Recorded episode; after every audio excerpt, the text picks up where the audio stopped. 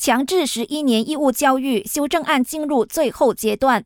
为了确保每名儿童都有平等的教育机会，政府正在草拟一九九六年教育法令修正案。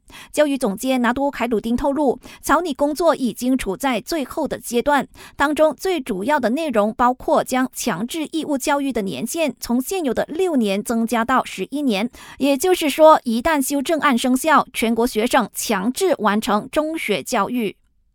我国本地白米短缺只是一个短暂的现象。农业及粮食安全部副部长陈宏坚表示，随着各产稻米周数收成季节将在下个月到来，相信到时候就可以缓解我国本地白米的需求。他再三保证，现有的本地白米库存可以在供国人五个多月的需求。而在这之前，政府也出台了一些政策，包括要求米商交出百分之二十库存给国家稻米公司，以便重新分配到市场上。确保本地白米供应充足。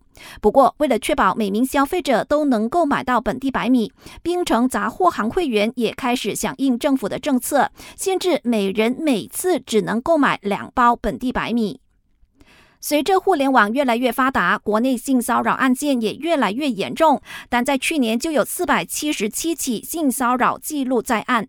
不过，妇女部相信真实的数字可能会更高，因为有些人可能因为害怕而选择不报案。副部长埃曼阿蒂拉呼吁受害者应该勇敢地向警方投报，以遏制性骚扰犯罪继续蔓延。感谢收听，我是佩珊。